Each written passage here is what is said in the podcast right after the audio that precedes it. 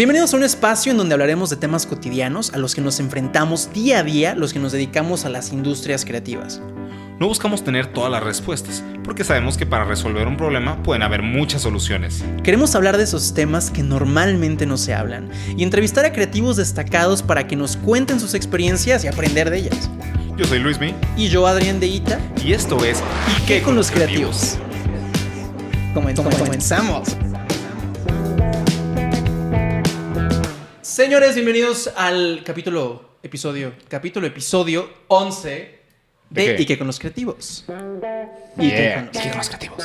Señores, el día de hoy eh, tenemos. Ustedes van a pensar que, que hice trampa, que traje a un familiar el día de hoy. ¿Cómo? ¿No, no, no es tu familiar? No, no es mi familiar. ¿No? O sea, posiblemente. Lo vamos a descubrir hoy. En el episodio de hoy sabremos si son familiares. si el, la él o la invitada. Bueno. Ya, ya, ya dije, o sea, la invitada del día de hoy Ya. es, es, es mi prima, mi hermana perdida, mi tía. No lo sabemos. Señores, tenemos a Neiva Deita con nosotros. Yeah, aplausos. ¡Oli! Yay. Listo. Me encanta. Qué, qué gusto tenerte con nosotros. Sí, gracias por venir. Igualmente, Eh, gracias a ustedes. Luismi y yo platicamos como al respecto de, de- de invitarte. Luismi estaba muy entusiasmado. Los dos te seguimos en Facebook. Somos amigos en Facebook. Y, y hemos, y hemos seguido como tu, pues, tu trayectoria y nos parece muy interesante y por eso, por eso te invitamos. Gracias, No. qué honor. no, pues, Gracias por el stalkeo también. Es, es par- es parte Es del parte trabajo. de Es parte del trabajo. O sea, tuve que estoquear a todos los demás invitados. O sea, ya los conocía, quiero aclarar todo. Los quiero mucho. Pero es parte Pero de la es, parte de informarnos Bien, claro. y que todo esté listo. Sí, sí, sí. Sí, sí, sí. Bien. Entonces, primero, a ver, ¿son primos? Ok, ¿Son vamos a aclarar esto. No lo sabes. ¿Cómo, cómo, nos, cómo, nos, ¿Cómo nos conocimos? O sea, no, no entiendo. Mira, yo ubico tu nombre, o sea, es- oficialmente sépase que es la primera ocasión que, Que nos, nos conocemos estamos viendo. Wow. personalmente. Yo por rumores en la universidad, estudiamos en la misma universidad. Rumores en Era porque yo decía, ¿y dónde está? A ver, ¿Y es un dónde está rumor. Adrián Day? Exacto. ¿Existe un dedito aquí? ¿Qué es eso? Hacía mi servicio de beca en tele, en CETEC, con, con Víctor, y Ah, sí. me decía, oye, ¿tú qué, qué de onda con Adrián de Ita que eres? Y yo así de, no, pues tengo un chorro de familias y de Ita, yo, yo sé, ¿no? Y, y, y supe ahí que como que hay dos familias, porque hubo un primer matrimonio de- del bisabuelo y Oh así. my God. Entonces Oh. dije, ¿Lo mira, que es esto? No, de espérate, espérate, no lo espérate, espérate, espérate, espérate, be. espérate, espérate, espérate.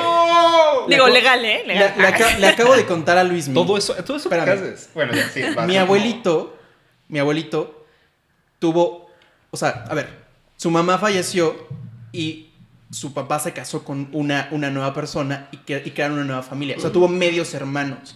O sea, esta historia del bisabuelo con dos familias coincide. Pues, sí. Eh, Esto va a ser el clip. eh. Eh, Diego, ahorita que, Oh te- my que me escuches, editor, No, por hombre, favor, esto ya este es es el clip. echar el chal y el café Wow, para así sacar el árbol genealógico. sí, muy probablemente seamos primos. Yo, yo, sí, yo creo que sí. yo opino que, o que vengas a otro episodio y discutamos solo sobre su familia. Yo, yo estoy encantado. ¿Y qué con los de Ita? Ahí está, excelente. No. Por favor, Yeah. pidan el ¿Por, episodio y por qué con los qué no se nos ocurrió esto antes? No. Ahorita estoy súper rojo, creo, seguramente. Y igual. Wow. Por favor, Diego, hazle zoom a su cara, por favor. Dios mío, o sea, la idea más genial que hemos tenido en este, en este Muchas programa. gracias. Es Gracias. que neta hay un montón, hay un montón. Ya descubrimos. Pero, pero también somos pocos, o sea, también es, no es como el apellido más común. Sí, no, o sea, sí, ubicas como sí, que- es como que los de Ita, como que hay. Yo me acuerdo que había, habían reuniones de, de los de Sí. Ita hace, hace unos años. Sí, así. no, así, ¿En serio? enormes. Enormes. ¿Tú Wow. ¿Fuiste alguna? eh, de Sí, niña? sí, sí. Ah, yo también fui de. Mira, ¿Qué? ahí está, ya. Qué Ok, loco. ah, seguramente sí somos primos. O sea, esto sí es. Ya después, después indagamos un poquito más. Me gustaría tener un apellido así también. Yo, yo soy Pérez, ¿qué te puedo decir? Pérez. Debería ser una reunión con los Pérez. Todos los que sean Pérez, por favor, háblenme, mándenme mensajes y hacemos otra Digo, no hay falla, no lo pueden escribir mal ni nada, o sea, está Ay, bien. pero hay deita, ¿cómo lo puedes escribir mal? A mí me ha pasado con H. Pero es- eso estábamos viendo. Mi, de, mi de Ita se escribe con la D minúscula. Y, y, y el D dedito de, de. Neiva es con D mayúscula. Pero bueno, uno no sabe. Ahí se les dio la gana a los jefes de ponerlo con mayúscula, no lo sabemos. Ustedes, se preguntarán por qué Neiva está con nosotros el día de hoy. Y, y- y tendrán razón de preguntárselo, la verdad. ¿Y qué, qué tiene que ver? ¿Y, ¿Y qué con qué? los de Ita? ¿Y qué con los de Ita? Con tema creativo. Pues bueno, Neiva, Neiva yo la conocí porque siempre he estado muy metida en, en todo este rollo de, de, de apoyar emprendedores y en general, ¿no? O sea, de, Sí. de industrias creativas. Cuéntanos un poquito de eso. Pues mi trayectoria, o sea, cuando descubrí que me encantaba este show del emprendimiento fue cuando di el paso de dejar la industria automotriz. Yo estudié comunicación, Ok, eh, ahora, ahora soy maestra de marketing digital y pues decía, sí, lo que tengo que hacer es ser comunicóloga corporativa, ¿no? Y andaba como súper metida de godines y todo y dije, no, no me emocionaba para nada, o sea, es muy cuadrado. Y desde la uni yo tenía un proyecto que se llamaba Colectivo Hueco, que hice, la hice tesis y se volvió como un proyecto muy, muy padre que pretendía como brindarle espacio a los eh, artistas como egresados de las unis de Puebla y vendíamos sus obras y éramos como promotores, básicamente. buenísimo. Está súper. Y de ahí dije, voy, a ver, tengo que buscar una forma de financiar esta cosa. Encontré Fondeadora, que en ese momento era el 2011, 12. Uy, claro. Y estaba de que blog, ¿no? O sea, Sí, sí, cero sí. me dio confianza. Yo así como que vi que Mon Laferte estaba haciendo su campaña, de hecho, como para llegar a México. Y dije, bueno, si está esta artista, como que algo debe de tener. Pero no me dio confianza y no hicimos Pero ahí, esa vía. ahí tú como, como, como persona que quería fondear un proyecto. Exacto. No pensando en que después, spoiler, ibas a, Sino traba- que spoiler sota que ibas, ibas, ibas a acabar trabajando con ellos. Pero de ahí los comencé a seguir y dije, Mm. ¿qué es esto? ¿Qué, cómo, o sea, ¿cómo que la gente da dinero a través de internet y te dan algo a cambio? ¿Qué está pasando? Y encontré el modelo de crowdfunding. Me encantó y de ahí pues... Nuestros tíos abuelos en este momento se están preguntando qué, qué ¿Qué es crowdfunding? es crowdfunding. Por favor, Crowdfunding. Expli- cuéntanos. explícanos el concepto. El crowdfunding, o sea, traducción eh, al español es financiamiento colectivo, o sea, a través de muchas personas. Mecenas, Ok. ¿no? De, exacto, de mecenas, de, pa- de patrocinadores, de apoyo de personas, eh, consigues como una meta económica y a cambio les puedes dar como beneficios. Depende del modelo de crowdfunding, porque hay como diferentes modelos, eh, lo, es lo que van a recibir a cambio. O sea, yo como, yo como, como creativo o como creador tengo un proyecto que quiero llevar a la ejecución, no tengo dinero y entonces lo que hago es me meto en una plataforma especializada, como, como es el caso de Fondeadora, Kickstarter y estas. Y entonces lo que hago es desarrollo un proyecto, hago un videito bonito. Ahorita explicamos todo esto, ahorita lo vamos a, a desmenuzar. No, ustedes no se preocupen. Eh, ha- hago un video, explico bien todo y ofrezco recompensas para que la gente pueda dar X cantidad de dinero a cambio de lo que tú quieras darles, ¿no? O sea, Exacto. puedes, puede ser que estés desarrollando un producto y le das el producto como tal o le das... Yo, yo he, visto, he visto así de que, no sé, quien, fin- quien hace una peli así, un autógrafo del director o, o la copia de la película firmada. o- Claro. O, sea, puede ser cualquier cosa realmente. Entonces, ese es el concepto de crowdfunding. Y, y está súper porque muchos proyectos muy importantes de ahora han, han salido de crowdfunding. Por ejemplo, a mí me gusta mucho un cortometraje, no, no, un, un largometraje de Charlie Kaufman, el de Anomalisa. Anomaliza. Ujú. Anomalisa y se Sí. fue en Kickstarter La se me hace rompió. increíble, Sí. Ah, increíble sí, sí, sí. ese cortometraje. No, Es claro. de mis proyectos sí. favoritos. Sí, Aparte, pues, o sea, no sé si la vieron, está increíble. Dices el trabajazo que hicieron. esa película. Sí, o sea, más que, a mí me gusta decir que más que el dinero en sí es la comunidad que logras alcanzar, ¿no? La, el- porque eso todos los creadores, todas las personas que han, bueno, al menos con las que yo tuve la oportunidad de asesorar, me dicen, o sea, sí, quería 15, 200 mil, la cantidad que quieras, pero no me imaginé que me iban a apoyar de Rusia o de España Wow. y que fueran cañón. 500 personas del extranjero. O sea, yo pensé que mi abuelita y mi mamá y ahí se quedaba, ¿no? Entonces sí te llega como a impactar el poder de la colectividad, que eso es a lo Me que encanta. llama el crowdfunding realmente. Ok, es- eso es algo nuevo para mí. O sea, yo, yo sí pensé que. O sea, es decir, sí, sí tenía como en, en- en mente este concepto como más, más económico, más financiero. Pero me encanta este, este giro que, que explicas ahorita, como de, de que realmente lo que ustedes buscan o lo que buscabas tú en el momento que trabajaste en estas plataformas, como Yo lo sigo buscando. generar, o, o- o, claro, lo sigues buscando como generar que, que este proyecto que empezó, no sé, muy local en Cholula, Puebla, ¿no? Así que de pronto en el mundo lo conozcan, se sienten identificados y quieran ser parte. Y, y está padre porque, o sea, si lo analizas como hab- habíamos hablado en otros episodios sobre democratizar las ideas, está súper bien porque Claro. este es justo el momento en el que esas personas que dices, ¿por qué si es tan buena idea nadie ha- lo ha financiado y eso le da Oh. la oportunidad para que realmente esas buenas ideas salgan a- adelante, ¿sabes? Sí, Eso aparte, como para el modelo de negocio es como súper enriquecedor para validar antes de lanzarte al mercado. Claro, Claro. total y Y te absolutamente. sale barato relativamente. De hecho, yo, yo que soy un fan de, de Shark Tank, así súper, súper fan, Neta, del- tú, wow. de los primeros consejos que le dan los, los, los Sharks a los, a los emprendedores es, ok, quizá no te vamos a financiar, pero ármate un modelo de crowdfunding, valida tu, tu, Exacto. tu modelo de negocio, tu producto, Sí. y entonces ven con nosotros después. Y, Sí, sí, y- sí. y está súper, súper. Y de hecho, alguna vez estaba, estaba viendo que es lo que utilizaban. O sea, el, el crowdfunding era, era una empresa de como ya grande. Y tú decías, ¿por qué están haciendo crowdfunding? Y era simplemente para validar y para que ya los inversionistas se sintieran tranquilos en la hora Claro. de, de invertir en el proyecto. Sí, de hecho hay em, algo que también se llama crowdsourcing, que es como Órale. a- mm, servicios más que financiamiento. Eh, no sé, ustedes con el podcast dicen, a ver, nosotros nos especializamos en diferentes eh, temas de producción de audio y video y como que suben su, su talento y los outsourcean como empresas y es como un tipo de red de apoyo también. Órale. Eh, algunos llegan a decir crowdfunding y crowdsourcing sourcing es lo mismo, pero es como servicio y dinero, es la, Claro, gran diferencia. claro, claro. ok. Y, y justo también hay unas plataformas en las que tú puedes poner a través del crowdsourcing tu proyecto como para pedirle a la gente que te dé feedback antes de que tú lo empieces a producir o, o sea, no lo compran ni nada, es Ah, como este- un eso test. está buenísimo. Antes de- ¿Qué- ¿Qué, estás- qué plataformas Justo más se te vienen a la mente? Ajá, se llama Play algo, no me acuerdo, y es relativamente nuevo este modelo. ¿eh? Bueno, vamos a acordarnos y lo vamos a dejar aquí abajo en, el video. Es Sí. el momento. Es- Listo, con ahí eso me está, acuerdo.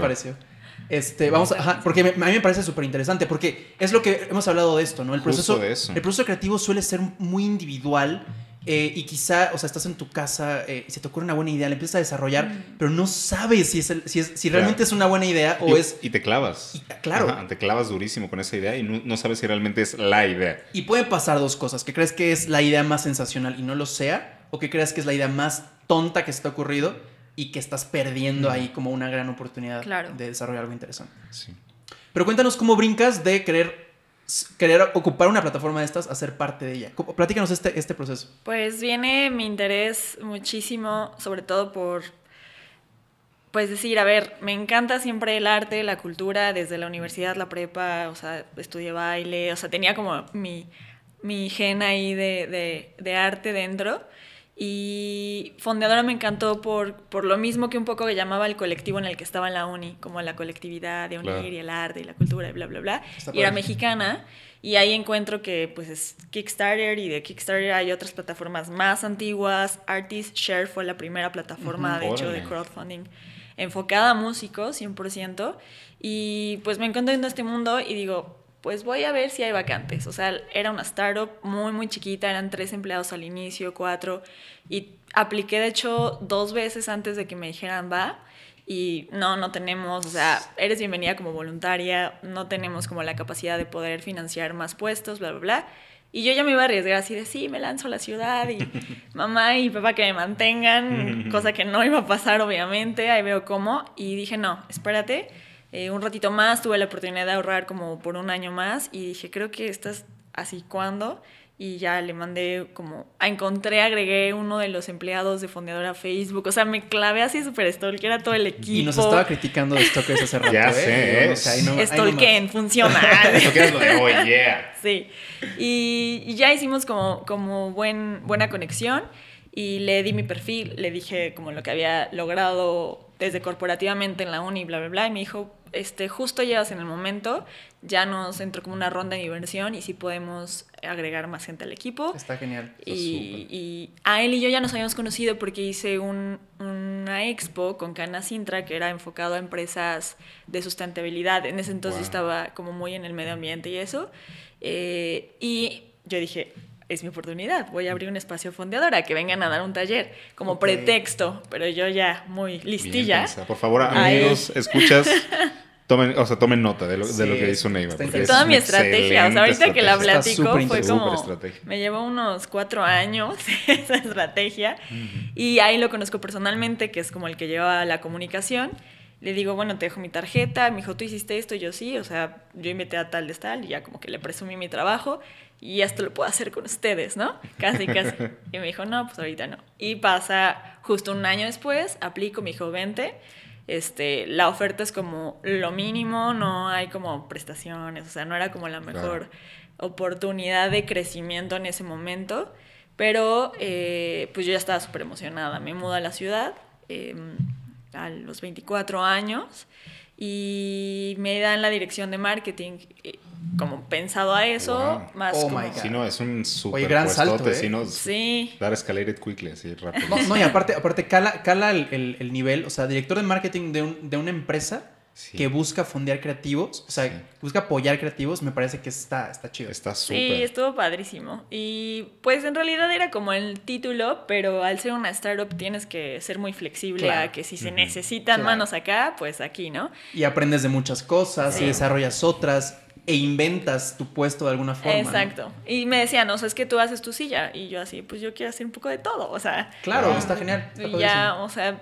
me clavé mucho en, en un momento en asesorar proyectos, desde ver cómo tenían que preparar sus campañas hasta la entrega de los recursos y la facturación y todo. O vi como todo el canal, hasta reclutar, ir a las universidades, dar conferencias, invitarlos, ¿no? Como todo, toda la cadenita. Claro. Eh, y eso me encantó y no estaba para nada limitada por parte de, de ellos, ¿no? Era como, tú date, adelante es lo que quieras. Claro, y por ejemplo, yo tengo una pregunta. Ya a la hora de que tú veías los proyectos y que tuviste que asesorar varios, y est- estoy seguro que hubo varios como exitosos, como cuál veías que era como eh, lo recurrente? O sea, ¿qué, qué veías que eran los factores de cada proyecto que los hacía como, o sea, que decías, este le va a ir súper bien? No sé. Mm, Pues uno, la categoría, o sea, sí influía muchísimo que fueran de, por ejemplo, en Fondeadora estaba mucho más abierto que a solo a industrias creativas a diferencia de Kickstarter, que estaban proyectos sociales y Sí, sí. Productos, sí. exacto. Claro. Entonces, sí influía que fueras o creativo o, digamos, social tecnológico. Em, la verdad es que el, el porcentaje de éxito en Fondeador estaba más tirado hacia música y cine. Entonces ya yo, yo ya sabía que si venía un proyecto de, de esas dos categorías, tenía como mayor porcentaje. Depende de qué también estaba preparado o no. Eh, y tecnología o proyectos, es que había hasta proyectos raros de, este, quiero financiar el anillo de la novia para pedirle matrimonio en París, ¿no? Así oh como, my god. Yo, Este, ok. yo me acuerdo que hubo uno en Kickstarter que me dio mucha risa, que era como de un- una ensalada de papa. Sí, y que dijeron, de, bueno. quiero, hacer, quiero hacer una ensalada de papa. Y que si subía de nivel, de, ah, ahora vamos a hacer una fiesta de Sí, ensalada de papa. Y fue así que Y lo logró. Y lo logró. Yo, yo en 2013 tuve un proyecto, un proyecto de fondeadora Sí. para, para un cortometraje. Mi corto. Este, mi corto de tesis justo. Y mi experiencia no fue tan buena porque en ese momento apenas como que se estaba dando a conocer como, como el, el- tema, o sea, la Sí. plataforma y el tema del crowdfunding. O sea, tú le decías a una persona, hey, este, voy a hacer un corto y me puedes dar ahí, este, 150, 200 pesos, lo que tú quieras. Es como, pero ¿cómo? ¿En mi tarjeta? ¿En dónde? ¿Cómo? O sea, en Claro. esa época en, en la que los papás tenían miedo de poner su tarjeta para, para automatizar un pago o así, esa era la época en la que yo estuve. Había mucha desconfianza. Sí, el modelo Sí. no estaba para nada consolidado en México. O sea, ya en Estados Unidos, en Europa, llevan 10, 15 años de ventaja. Y la verdad es que eso me gustaba mucho de Fondeador porque estaba como persistiendo en el mercado. Y gracias a Fondeadora, pues muchas otras plataformas se desataron. En Sí. realidad fue Y- la pionera en México. Sí, y sabes, yo creo que, que fue lo que ayudó mucho. O sea, porque yo pensando en esa edad cuando quería apoyar un proyecto, Oxxo, la neta, de que pudiera hacer el depósito en Oxxo, Sí. yo creo que eso los ayudó a muchos a que pudieran, o sea, que fuera más fácil hacer todo eso de fondear. Es- Eso ya fue después, ¿no? Que hicieron como el... Sí, bueno, siempre estuvo, so- solo que tuvo algunas fallas al inicio porque tenías que imprimir tu, tu este, ¿cómo se dice? Tu referencia, Ajá. exacto, y tenías cinco o cuatro días y si pasaba esa fecha ya tenías que imprimir. Entonces era como un rollo de delay ahí. Eh, pero sí, era un método muy utilizado por los mexicanos. Eh, lo intentamos, Pues me sí. parece que en Chile también y, y no funcionó. Eh, ¿Hay creo que ellos ya Chile? estaban como este, tiendas así express de ok. 24/7. Dije, wow, Eh, Chile. ajá, mm, ¿cómo se llaman? Supermercados expreso. ¿qué? Ajá, o sea, tiendas su- de supercitos, ¿no? O sea, supercitos. Supercito, Exacto. sí, no. No recuerdo el nombre allá. Super Chile. Y allá Super chill. Ok, eso puede sonar un poquito Sí. mal, amigo. Voy, voy, voy a marcar. ya lo usaste.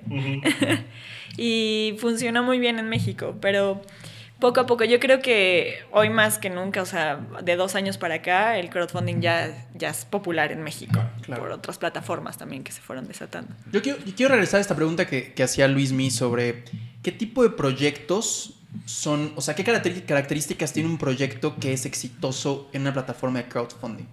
¿Qué características? Un buen video de presentación.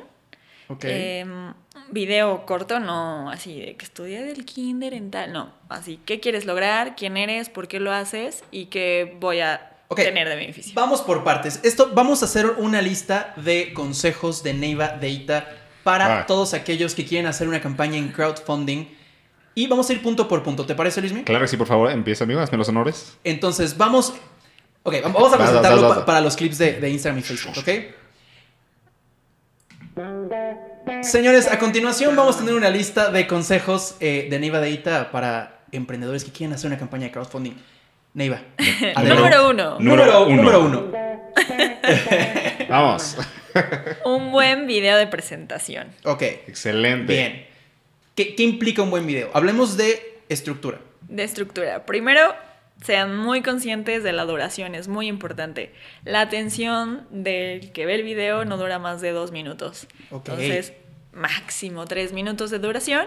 Y empezando como en esta lógica, presentación de ti, del proyecto, o del equipo, si también hay equipo involucrado, que quieren financiar, eh, muy específico, ¿no? También, ah, la película, pero si podemos ser más específico de la postproducción, la edición, el rodaje. ¿Qué vas a hacer sea, con el dinero? Exacto. ¿Qué y a dónde se va a ir mis 100, Sí. 200, 2 mil millones de pesos que te voy a Oh, dar, ¿no? ¿A, po- a poco, a, a poco das tanto? ¿No quieres, No, no, no. no Dos mil quieres- millones de pesos. sigue quieres participar en mi proyecto? Entonces, eh, ¿qué, qué quieres financiar? ¿Qué quieres fondear? ¿Qué vas a dar a cambio? O sea, como ya la venta de convencerlos y mira, si tú haces esto y me das esto, te voy, a, te voy a dar esto. Y un que le llamamos call to action, ¿no? El llamado a la acción y fondea, entra tal. eh, en caso de, de México, que bueno, Kickstarter, fondeadora ya no existe. eh, como plataforma en México se convirtió. ¡Ay! Eso fue un golpe al La micrófono. emoción. Así fue un golpe, se convirtió. ¡Paz! Se Se convirtió- el efecto. Fue un efecto, exacto. Un efecto, o sea, lo puse aparte. No fue. se convirtió en Kickstarter fondeadora, eh, pero anteriormente sí recomendábamos mucho que indicaran los métodos de pago y como Claro. estas dinámicas que ayudaban. Ahora es nada más como entra aquí, busca el nombre tal y Y listo. súmate, ¿no? Yo aportaría a este, a este punto del video que. O sea, no necesariamente tiene que verse bien. O sea, si estás haciendo un, un proyecto de, de una película, no te grabes con el celular en el baño y. Ah, pues mi película se trata de esto. O sea, trata de, de transportar Ok. al espectador que te va a fondear este ambiente, esta, esta idea visual, o sea, que todos los elementos que tenga este video, aunque sea un video para, para presentar tu proyecto, sean los que tiene tu, tu proyecto. Si es, si es audiovisual, por ejemplo, si es de otros, de otros tipos, también. o Pero, sea, pero sabes que igual aquí yo me voy a meter, por favor, amigos, también cuiden el audio, por El favor. es audio, importantísimo. El micro, o sea, un buen micrófono, por favor, música. Este, edítenlo bien. Perdón, es que yo soy el de audio, entonces eh, tengo que Sí, defender. tiene que defender mi esa tengo que parte. y defender el de video, así se video. notó, Sí, claramente. sí, Sí, es que claro. sí. O sea, sí, sí me ha pasado que de Sí. pronto, o sea, ves un, un proyecto de un corto y, y está grabado con Sí, claro. 10 y dices, no manches. O sea, esto es lo único que sabe la audiencia de ti. Quizás si no tienes renombre y no tienes fama eh, más allá de, de tu perfil personal de, de Facebook, o sea, esta es tu tarjeta de presentación. Pero, pero Sí, ¿sabes qué? Ahí tengo esa pregunta. Imagínate que yo quiero hacer mi cortometraje y solo tengo como el guion o, y- o la idea. Entonces, en ese caso, ¿cómo me recomiendas a mí hacer como ese tipo de videos? Porque pues no tengo el equipo para poder armar al menos como un trailer o un preview para que la gente quiera fondear. Eso es como... El problema ahí es que si, si tú, a ver, si tú nada más eres el guionista. ¿para qué quisieras el dinero? ¿Para producir? Sí, ¿no? Pues claro, para Mm, producir. No necesariamente. O sea, si, quieres, si llegas a producir, pues ya deberías tener armado al menos el equipo. Ok. Exacto, eso es un punto importante, o sea, también mm, un poco en el sentido de qué es lo que se puede financiar mejor de un proyecto. Exacto. Ah, O sea, el guion como que no tendría tanto Sí. éxito, sino ya porque no tienes algo visualmente para vender o para Claro. mostrar todavía. Y sí, es mucho de atractivo visual una campaña, de cómo la presentas. Podríamos ah, recurrir a este recurso, no sé, no sé si, si es correcto, pero el crowdsourcing, lo que decías, como de, hey, soy un guionista, Exacto. tengo estos bocetos y este, este, este arte conceptual, estoy buscando director, productor, fotógrafo, estaría ¡pum! bueno, ¿no? Sí, haber proyectos, ¿no? O sea, sí, Sí. va a estar súper. Sí, Eso- de eso hecho, puede o ser sea, interesante. hacemos crowdsourcing en Facebook, en todo el tiempo, o sea, de estoy buscando, ¿no? Y Todo el tiempo. recomendaciones. De hecho, yo entonces- uso nada más para eso. Literal, Sí. usas para eso. Nada más para eso. Ni, pa- Exacto. ni memes, ¿eh? No, nada, nada, nada, nada. Oigan, busco a un sonidista para... De hecho, ahora que lo siempre, pienso, si no, no subes memes, no compartes memes. No, amigo. Está bien, pero... No, no, no soy la tía, así, soy como... Facebook para mí es esto, o sea... Sí, la re- red de la, búsqueda. la gente, la gente del medio está en Facebook, listo Claro. contactarlos, publicación. Y es una gran herramienta, la verdad, para eso que dices de crowdsourcing, e igual para el networking, es súper, súper buena. Es un tipo de, de- de crowdsourcing, justo. Facebook. Y, y- y exacto, o sea, si no tienes como el recurso, yo sí te diría, si estás en una etapa muy, muy inicial, esperes que avance el proyecto un poquito para que tengas al menos un, un- un teaser de algo y lo puedas mostrar como evidencia para que dé confianza, sobre todo cuando está muy verde, por así decirlo, el fondeador el backer se queda así como de "Mm, va a ser riesgoso, no lo va a lograr o para qué le meto, entonces Sí. se hace se hacen dudas. Eh, en, en este caso, en, en- en cine específicamente, o en audio y video. Por ejemplo, en música, como que sí, o sea, si ya tienes una trayectoria, sí es importante. Ya hicimos este disco, eh, si eres como, es mi primera rola, nadie me conoce, sí te va a costar un poquito más de trabajo, y ahí yo diría una meta más reducida, ¿no? Como Claro. más aterrizada. Esto sería el segundo punto, Justo. la meta. ¿Cuánto dinero pedir? Uf, no mucho. Ah. Ok, ok, no, es, es, es importante saberlo. Sí, claro. Yo he visto que gente que quiere financiar cortometrajes de estudiantes y que ponen millón y medio de Sí. pesos. Y es como, dude, ¿en qué cabeza? Sí, o sea, hay que ser muy conscientes en la realidad de tu proyecto, de ti como, no sé, como promotor del proyecto también. Claro. Uno, pues, es- uno mismo es su propia marca, ¿no? Tiene una red de apoyo y si tienes tu red de apoyos de 10 amigos, pues, a menos que sean millonarios y peces gordos, dices, sí, un millón y medio, ¿no? Jalo. Yay, amigos Pero si no, pues sí, más, más reducida. El promedio, en realidad, nosotros teníamos como esta vara de, de en México, eh, unos 50 mil pesos, era como Promedio. promedio, Ah, exacto. promedio. Sí, sí, sí, ya cuando, en fondeadora, ¿no? Ya cuando subíamos a, a Kickstarter, sí veíamos que se lograba un poco más, 300 mil, 350 mil, pero sí con, con mayores esfuerzos, ¿no? No era como, como así de, lo recomendáramos mucho. Depende de la categoría, depende del estado del proyecto, eh, dependen muchas cosas. eh, si tienes una red, si ya tienes como fama, popularidad, si, si has Claro. hecho campañas anteriores o no Ok. pero sobre todo si tienes ya una comunidad eh, consolidada, digamos, en música de fans, ¿no? Sí, Eh, Claro. También, también creo que tiene que ver ahí como el, el- o sea, qué tan universal va a ser el, el- el- producto que estás fondeando, ¿no? O sea, ¿A qué te la gente va a tener acceso a él o estás financiando tu tesis de universidad y que la van a ver todas local. Ah, eso creo que sí O sea, sería sí. demasiado, ¿no? Y, y eso, o sea, son- creo, creo- creo que es un riesgo financiar este tipo de proyectos porque como son tan locales, digo, a menos que pidas dos mil pesos y que sea tu familia directa y ya, pero, pero sí es, es mucho menos probable que se, que se logren, eh, que lleguen a la meta, ¿no? Sí, justo. O sea, aquí, sobre todo en la meta, eh, yo diría que hay que considerar co- dos cosas importantes. Primero, los costos que a ti implican. Como no quiere decir que si te cuesta hacerlo un millón, vayas a subir un millón, ¿no? Claro. Consideren que el crowdfunding es una alternativa. Mm, Claro, Yo nunca claro, la gran- aconsejo como la Qué buen única. punto, sí, ¿no? sí. O sea, de, ay, es mi única vía y por aquí me tengo que financiar sí o sí, es muy riesgoso. Que consideren esta y otras más, ¿no? Sí. Entonces, como este proyecto completo que te cuesta, digamos, un millón y medio, ¿qué parte, un porcentaje, ponerle al crowdfunding? Yo aconsejo un 10%, 10, 15% del total del proyecto financiarse por esta alternativa es como safe. ¿no? Claro, y según yo lo que también he visto, pues le llaman como campaña de, de- de crowdfunding, entonces supongo que hay como, tiene que haber como cierta publicidad antes, o no sé, como un presupuesto para darle publicidad a esa misma campaña, ¿no? No sé si tú crees que...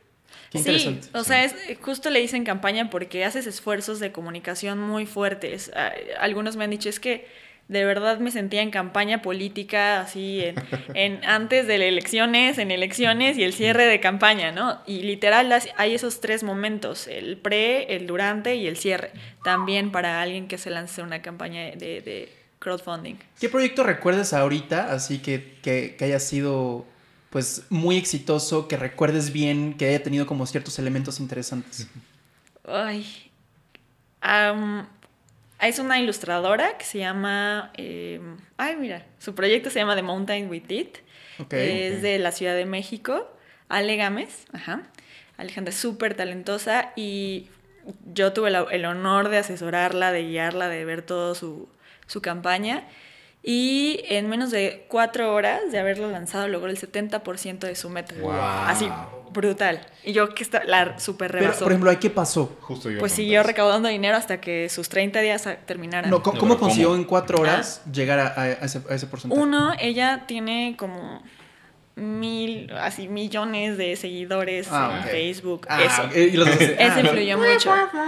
Es No, no, no, pero es- está muy bien. O sea, Claro. a ver, tiene su mérito completamente. O sea, si es una ilustradora, si es talentosa, que tenga tan- tanta cantidad de comunidad, de gente que la sigue, Claro.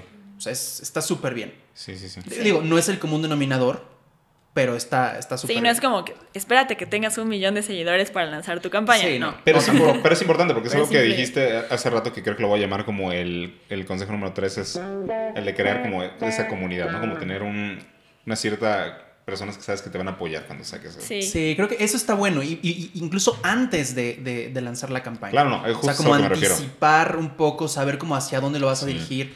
Como cualquier campaña, ¿no? O sea, como cualquier campaña publicitaria, lo- como claro. lo harías, ¿no? Así, Ale hizo una súper buena pre-campaña, eso también, o sea, lo estuvo, estuvo contando qué venía, qué iba a hacer, por qué lo iba a hacer. Era eh, un cómic que se llama The Mountain with It, que está padrísimo.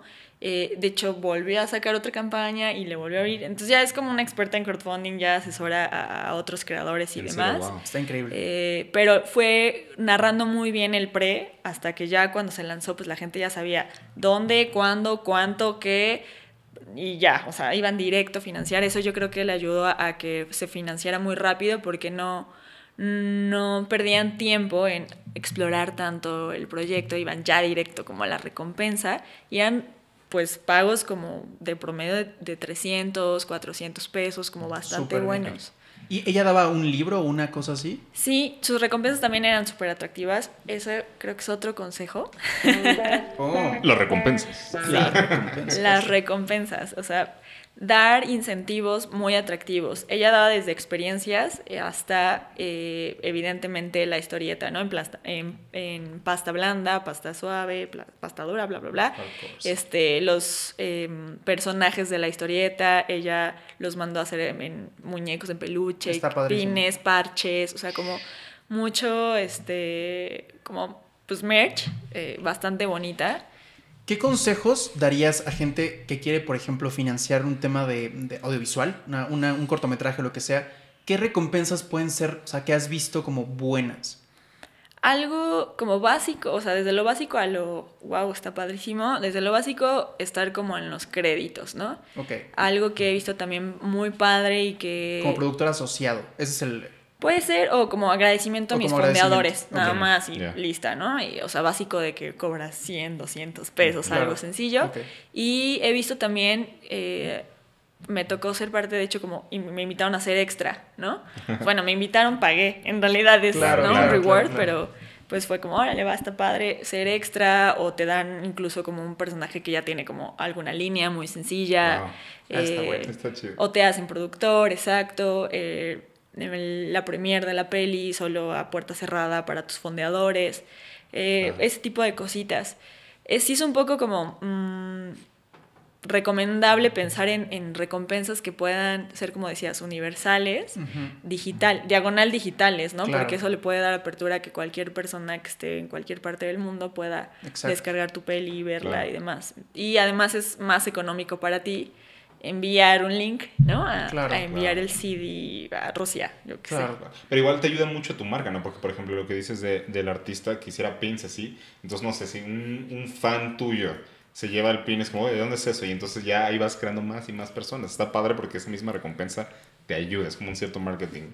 No sé cómo se le llama eso, ah, perdón, no, no estudié marketing. Pues Sí, no sé, de boca a boca, no lo sé. de Eso, recomendación. I don't, I supongo. don't know, I don't know. Se vuelve más exclusivo, justamente. Ajá. Y eso le ayudó a Ale, de Wow. hecho, para su siguiente campaña. Está, está muy chido. ¿Qué, qué tipo de proyectos eh, has visto más? ¿Como más eh, amateur o como más profesional? Gente como ya con experiencia que quiere levantar un proyecto. Mm, más de iniciales, sí, sí, sí. O sea, han sido pocos los que eh, han sido ya expertos o que tienen comunidades como Ale, Claro. eh, pero las que he asesorado así grandes han sido, no sé, o sea, para mí han sido muy grandes, como Doctor Alderete, que es igual otro ilustrador, muy, muy bueno, Sonido Gallo Negro, Sotomayor, este, digo, dentro de lo indie son como Sí, grandes. grande Sí. sonido gallego. Y, y, y pequeños que han detonado como en algo muy, muy padre. Es que Ale en ese momento, ahora tiene millones, pero en ese momento no era tan popular como lo detonó su campaña. Oh, o sea, wow. Entonces la campaña le ayudó. de hecho, mucho más de lo que ya era. Es muy buena y, y hace como una relación muy bonita con sus fans. O sea, se vuelve como su amiga, no sé cómo decirlo. y, Está bien y chido. son así padre. fans de Hueso Colorado. Y eso me lleva al siguiente punto, que es un poco como el... ¿Sí? Dale, ¿Sí? dale, dale, dale. dale. Es, es como un poco el, el- el tono o, o, ajá, como, como, cómo comunicamos la idea al, al- a la gente, a la audiencia. O sea, y, y lo va, en- va en dos sentidos. Cuando yo me grabo y hablo y platico mi proyecto para el video y cuando redacto como el, el proyecto que estoy, que estoy haciendo. ¿Cómo hablar? ¿Formal? ¿Como súper casual? ¿Cómo, ¿Qué has visto tú que funciona mejor? Pues funciona mucho más lo casual, diagonal, divertido, ¿no? O sea, Claro. como con una pizca ahí de, no sé, de, de... Sí, o sea, lo que te haga relajarte, porque tampoco el crowdfunding es la cosa más seria del mundo, ¿no? Sí, no, es no gente creyendo en gente y listo. Sí he visto que también depende mucho de tu, o sea, de tu marca personal, cómo eres, cómo te comportas. Ale, tal cual, veía su campaña de Kickstarter y, su, y ella, y es como, Es. Ale. ¿no? O sea, esto es totalmente Ale. Pero, por ejemplo, en, en cine sí es más como la esencia del, del largo o del corto, ¿no? Sí. Este, desde los colores que es con los que se hizo postproducción o eh, hasta el mismo equipo, ¿no? Si son como todos, no sé, ya eh, eh, recién egresados, pues tienen como hasta un estilo, un tipo de hablar. Sí radica en la esencia del mismo equipo y de la persona. O sea, como tú hables, como tú te sientas cómodo eh, y encontrarle esta como personalidad a la campaña es muy importante porque así va a estar hablando todo, todo ese tiempo de campaña, ¿no? Decir, ok, si la personalidad es eh, mi corto que habla de las mujeres que avientan comida al tren de la bestia, que de hecho sí, Sí, sí, sí. es- existió en Fondeadora, pues sí, le tiraron más como a colores como más crudos, porque pues es una historia realmente cruda, ¿no? Eh, difícil y, y como más seria, ¿no? Porque era un documental y más informativo. Pero si te vas con Ale, pues es una historieta, dibujos, eventos, era más como divertido, más casual. Eh, depende mucho de la raíz de- del equipo de, o la persona, y en caso de visual, este, o ya que son como proyectos de, del mismo, del mismo de la misma historia del proyecto. A mí me parece bien interesante porque yo que estudié cine, eh, en la escuela te enseñan a armar, por ejemplo, carpetas de producción, pero esto está enfocado casi siempre como a fideicomisos de gobierno o como a empresas grandes. Y todo es como mucho más formal y cuadrado y estructurado y, y propuesta visual y propuesta narrativa y propuesta eh, sonora y talento y presupuesto. O sea, como todo, todo desarrollado. Creo que es importante y sería importante, al menos en mi experiencia no lo tuve, que es empezar a enseñar cómo hacer una campaña de crowdfunding como tal, como aprovechando las, las herramientas. Es que, ¿sabes qué? O sea, es, es otra naturaleza de... de- de- Sí. de- Es un mindset completamente es diferente. completamente Ajá. diferente. O sea, creo que va más como relacionado a un lenguaje más como red social que Sí. como proyecto formal para, de financiamiento. Y según yo, han de haber ya miles de libros o cursos que te deben de enseñar de cómo, cómo hacer tu campaña de Kickstarter, creo yo. Sí, sí, sí, sí, sí, sí, sí, sí los hay. Sí, hay de esta línea como de libros for dummies, o sea, How to Kickstarter for, dummies, o sea, literal, ese es el título. Y, creo que es importante, o sea, no clavarse nada más en lo que te enseñaron o quizá nada más como en lo, en lo muy profesional, sino tratar de como a Claro. aprender nuevos, nuevo, un nuevo lenguaje que es justamente este. Y esa es como la enseñanza que siempre queremos dar en este podcast, que es no te quedes con lo de la escuela. Claro, Siempre sí, sí, vete sí. más allá de eso. Es que yo, yo, yo, yo me acuerdo que cuando yo, yo eh, me, tocó a mí hacer mi campaña de crowdfunding, era nulo el conocimiento. De hecho, yo me acuerdo haber como buscado ayuda como asesores y era como, pues casi no había. No. O sea, era muy novato. Y, y, y, y yo cometí muchos errores, vi muchos errores en campañas que estaban como. Corriendo en ese momento. Eh, justo esto, ¿no? Pedir mucho dinero, este, dar recompensas súper absurdas, como una foto con el protagonista del corto y es como un vato que nadie conoce. entonces, ¿A quién le va a importar? O sea. ¿sabes? Y es que, ¿sabes que Yo creo que empezó realmente a, a poder crearse o decir, esta es la manera como ganadora cuando empezaron a ver proyectos que sí fueron exitosos. Yo me acuerdo mucho, el, el primer proyecto exitoso que yo vi fue un videojuego. Ay, ¿cómo se llama? Se llama Tim Schafer, me acuerdo del chavo, pero el juego se llama X, no me acuerdo ahorita en este momento, pero él fue el primer proyecto que vi y él dividió el juego en dos partes. Entonces, lo que pasó es que ese mismo presupuesto lo utilizó para la primera parte y todo lo que se ganó en la primera parte ya pudo fondear para el segundo Para el juego. segundo. Sí. Entonces, yo creo que ya con ese mismo proyecto, muchos hablando en videojuegos empezaron a decir, ¿sabes qué? Si a él le funciona de esta manera, vamos a adaptarnos con nuestro propio estilo. Está increíble. Está padre. Sí. Sí, o sea, la verdad que nosotros íbamos entendiendo las estrategias basado en los mismos creadores y sus campañas. No era como que, ah, nosotros Aprender ya sabemos. Sí, o sea, aprendíamos gracias a la comunidad de, de proyectos exitosos. Este, esta estrategia es una estrategia como de, de escala, ¿no? O sea, que ya tienes un proyecto, pero dices, no me voy a lanzar, lo voy a dividir en dos. ¿no? Claro. Y ya, ya lo planeas o de, de rebase de meta, que es igual, subo 50 mil pesos, pero quiero lograr 100 mil. Entonces todo ese tiempo estás provocando rebasar la meta, ¿no? Pero ya lo tienes. Es un buen un Es un- una meta chica.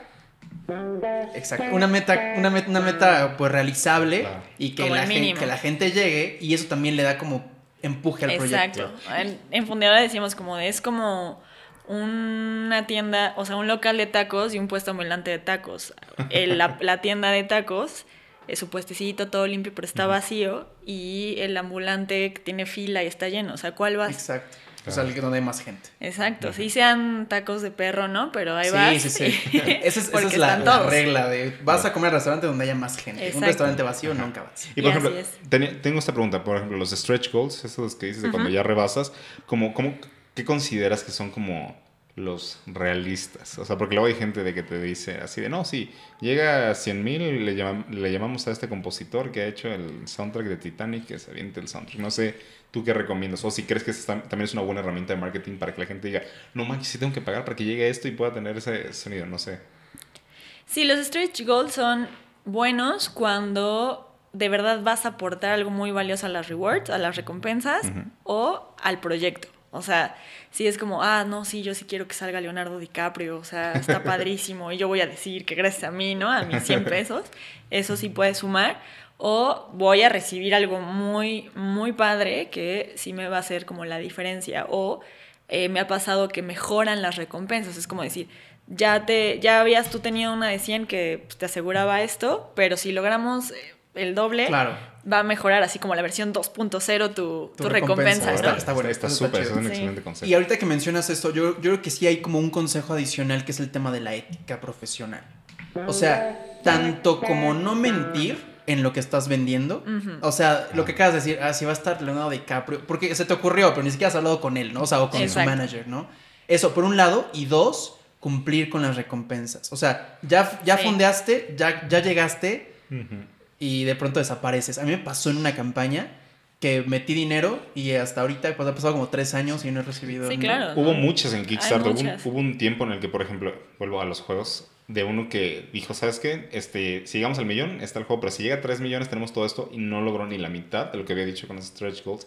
Y según yo, como hubo este momento en el que ya la gente no quería fondear en, en Kickstarter porque tenían como ese miedo de que les pasara de nuevo.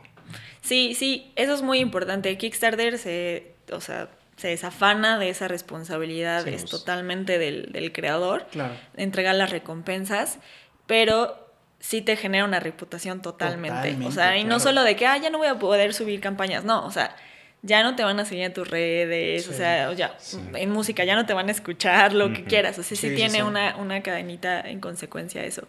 Y lo favorecedor en este caso en Kickstarter es que te dan, o sea, que tú puedes seleccionar el tiempo en que vas a entregar las recompensas. Decir, ok, okay en un año, ok.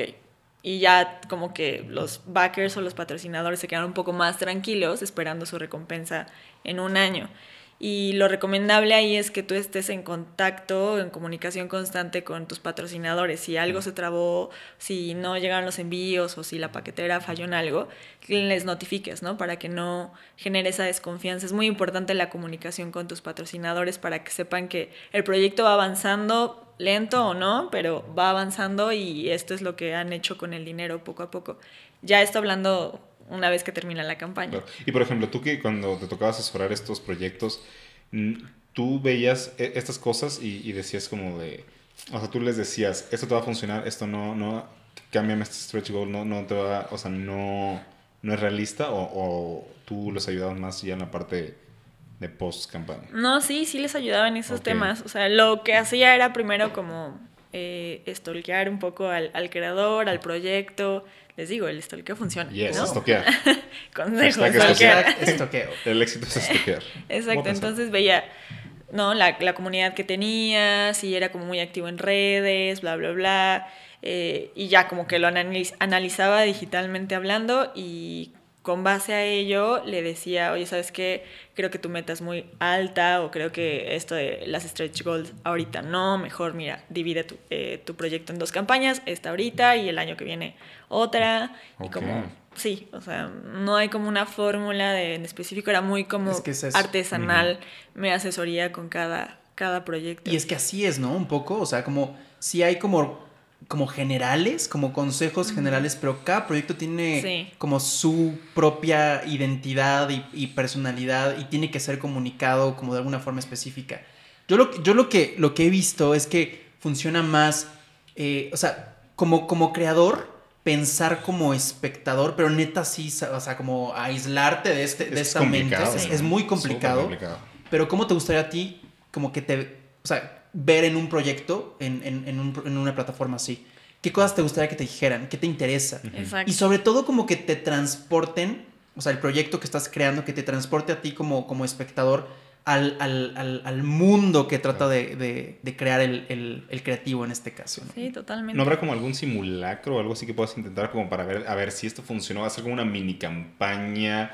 No, no de Kickstarter o al menos que se lo muestres. Bueno, el crowdsourcing supongo que sería una buena opción, ¿no? Que se los enseñes si es que te parece y ya basado en lo que te digan esas personas ya decir, ¿sabes qué? Entonces puede funcionar, ¿no? Sí, sí, sí, puede ser.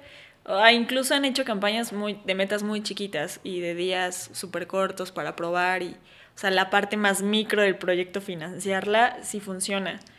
Sí, pero mm, yo creo que, que, antes de lanzarte una campaña de, de, de crowdfunding, tener muy claro qué, o sea, qué es, porque hay veces donde me llegan proyectos así de, es que, no sé, es, es el largo, pero de largo, este, no sé cuándo lo voy a tener, ni nada, o sea, hay ideas como muy vagas, no tan aterrizadas, y sí recomiendo así, primero que sepan quién va a estar en el, en el equipo, ¿no? Desde eso, porque luego me pasaba que se iban saliendo en el equipo y ya se quedaba solito y oye, los esfuerzos pues ya se vuelven súper pesados y yo me lancé en, en, esta meta porque éramos 10, ¿no? Claro. Pero ahora me quedé solo y pues se baja la, la, la, campaña, ¿no? O se queda ahí eh, hasta que se, se cierra.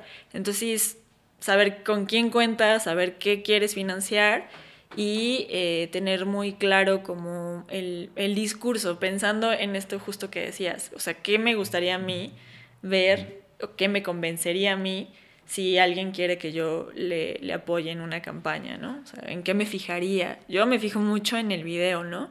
este, y en las recompensas, o sea, yo, yo, yo es como video, recompensas, es mi recorrido. Menos el texto y más, más video y tema recompensas. si tengo duda el video, así como no me quedó muy claro, como soporte, bajo al, al, texto, ¿no? Y que tenga imágenes. O sea, yo es porque soy muy visual. Claro. Sí, pero tú habiendo estado en Kickstarter, como que veías que era la tendencia, o sea, que los backers, que era lo que más les latía? O que que los hacía decir, este es el proyecto bueno?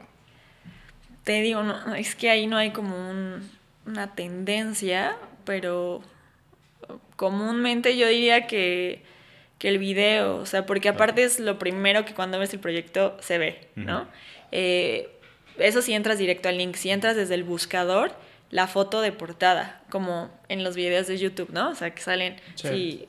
te- desde ahí ya te llama El la thumbnail. atención. Exacto, el thumbnail. Thumbnail. Entonces, eso también es, o sea, si no entras directo del link, eh, la, la imagen de la portada, segundo, si ya entras, el video, o sea, son como dos factores gancho. Y de ahí eh, hacen un scroll súper rapidísimo al texto. Si tiene imágenes, ayuda mucho. Si vas como explicando, hay quienes hacían como sus banners así de títulos y súper bonitos. Pero si es solo texto y son dos párrafos así, nadie lo lee. Y ya después el Sato a ver como, ah, bueno, ya entendí, a ver qué me vas a dar. Y ya ven las recompensas, ¿no? Neiva, ¿tú tienes una consultora? ¿Tienes algo, un- algo que, en la que la gente que, que pueda tener como dudas al respecto te pueda contactar y que les ayudes en este, en este aspecto? Sí, claro. Bueno, se llama Aldea Lab. Está así en, en Facebook, en Instagram. eh, principalmente atendemos como más en Facebook y eh, pues no solo en crowdfunding, vemos como todo el desarrollo del emprendedor creativo, desde su modelo de negocios, su estrategia de recursos humanos, o sea, todo, todo hasta que sean Wow. como una empresa sostenible y sustentable. Entonces, sí, en Aldea Lab, síganos. Perfecto. Voy a poner Ahí vamos a poner. Ahí está. ¿Tú cómo ves en este momento que estamos viviendo eh, con cada vez más personas queriendo eh, emprender, eh, freelancers, donde el modelo, o sea, generacional, ya, ya no queremos pertenecer quizá a, a- a una empresa en donde nos limitemos creativamente y cada vez está como esta más, esta hambre de, de- de hacer cosas por nuestra propia cuenta? ¿Cómo, ¿Qué opinas de, de lo que está sucediendo? Creo que está súper interesante estar vivos en este momento para verlo y si me los permite para contarlo. Pero sobre todo creo que le está poniendo un reto a las empresas como más ortodoxas o tradicionales. el darse Totalmente, cuenta, ¿no? totalmente. Ujú. Que esta generación que en realidad somos la, la generación trabajadora de ahora, o sea, Sí. somos el grueso de los trabajadores. Entonces, que estén diciendo, a ver, están desertando, hay mucha rotación, o sea, se están Ujú. yendo a ser independientes, qué está pasando, y los está poniendo a actualizarse, ¿no? Eso está padre porque así tiene que ser la vida, ¿no? Sí, sí, Evolucionar sí. y- y- y O morir. y, y exacto, o morir. Y por el otro lado también el hecho de que nos estemos preguntando cuál realmente es nuestra pasión eh, y si es por acá o por allá. Yo no tengo nada en, en contra del, del corporativismo, ¿no? O sea, lo que estuve ahí estuvo padre, Ujú. eh, pero sí creo que está padre que detone, que te pongas a reflexionar qué quieres hacer realmente con lo que sabes hacer y además que te apasione y ganes como buen dinero y puedas vivir de esto, ¿no? Si toca como mm, dinámicas ya no tan tradicionales, eh, somos una generación vanguardista, yo así lo veo, estamos proponiendo otras maneras de y definitivamente el contexto pandemia lo desató mucho más. ¿no? Claro, sí, no adelantó Uf. todo. o sea, home office, digo, Sí. mi hermanito trabaja en una planta de manufactura, así, súper godines, Ujú. y ahorita está totalmente en home office, ¿no? Y, y digo, wow, o sea, ¿en qué momento seguro ellos ni se imaginaban Sí. como empresa decirle, se van todos a home office, ¿no? Y, y él también, porque sí, es- él está muy acostumbrado al, al corporativismo. Pero sí, simplemente creo que está muy padre que encontremos nuestra verdadera pasión, que la orientemos bien, que la guiemos, que nos acerquemos a personas, a espacios como este, justamente nos, nos lo hacen un poco más sencillo. Claro. O sea, en mis tiempos más así de prepa o inicios de la uni, pues creo que no había la cantidad de apoyo que hay ahora. Sí, es cierto. A lo mejor el reto ahora- es encontrarla, ¿no? Porque ya hay tanta que... A ver cuál es la calidad, indicada. ¿no? Así, Exacto. Hay mucha Sí. cantidad. Y pues el- los tiempos van cambiando, cada rato es algo nuevo, nuevas tecnologías, nuevos este, formas de trabajar, nuevas herramientas. Por ejemplo, hace dos años tú sabías de Zoom, o sea, honestamente. Hace dos años. O no, año o sea, y medio. O sea, honestamente poco. yo hasta el 2020 conocí realmente Yo, Zoom. yo creo que 2019, mediados de 2019, ya usaba como... Pero era rarísimo, porque yo tengo clientes, de hecho no tengo ni un solo cliente en Puebla, casi todos son de fuera, Ah, y a veces era como de, ah, junta en, en Ciudad de México, y me iba hasta Ciudad de México, ¿sabes? Y en, algún- en, los- en algunos casos era como de, no, pues me conecto en videollamada, y era Ujú. rarísimo. O sea, era rarísimo. Así, yo, yo en la computadora, todos presentes, y yo en una computadora, era rarísimo. Qué loco. Pero sí, sí, sí, siempre lo he hecho. O sea, y lo hemos platicado. O sea, creo que para nosotros que somos como, como freelancers, slash emprendedores, este, el, el tema del home office está ¿no? como Ajá. medio preparado. Y, y quería aprovechar ahorita como lo que, lo que decías.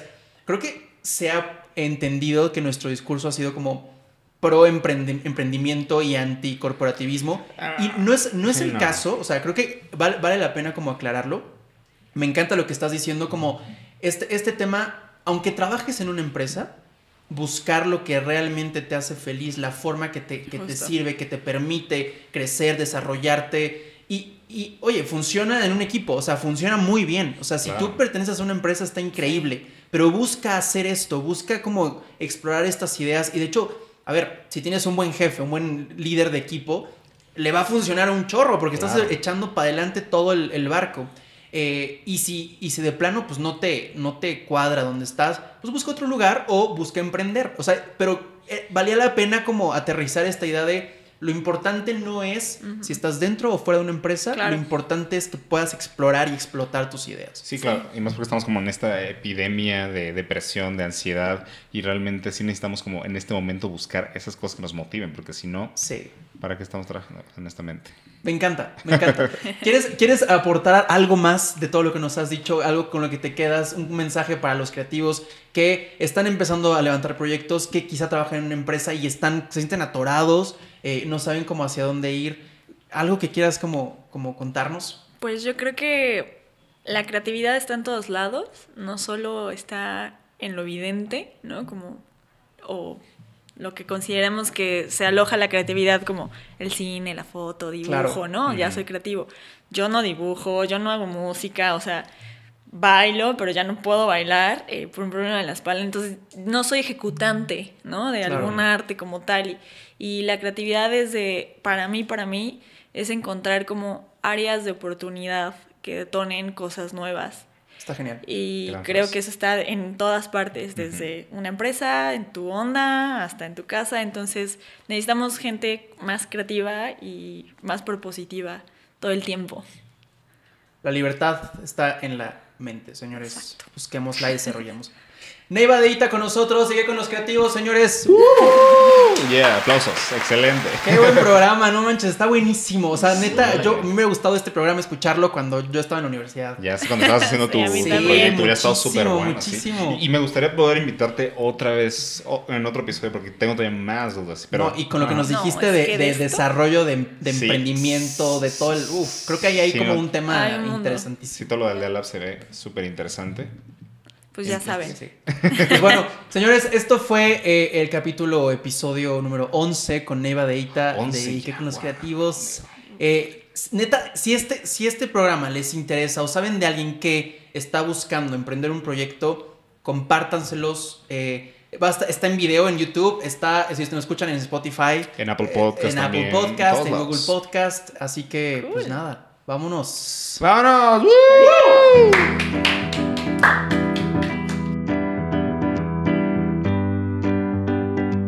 Aquí Luis Mel Futuro, nada más quiero decirles que en efecto Adrián y Neiva son primos. Y aquí les voy a dejar la foto en el momento que se dieron cuenta al respecto. Qué bonito. Bueno, Luis Miel Futuro fuera.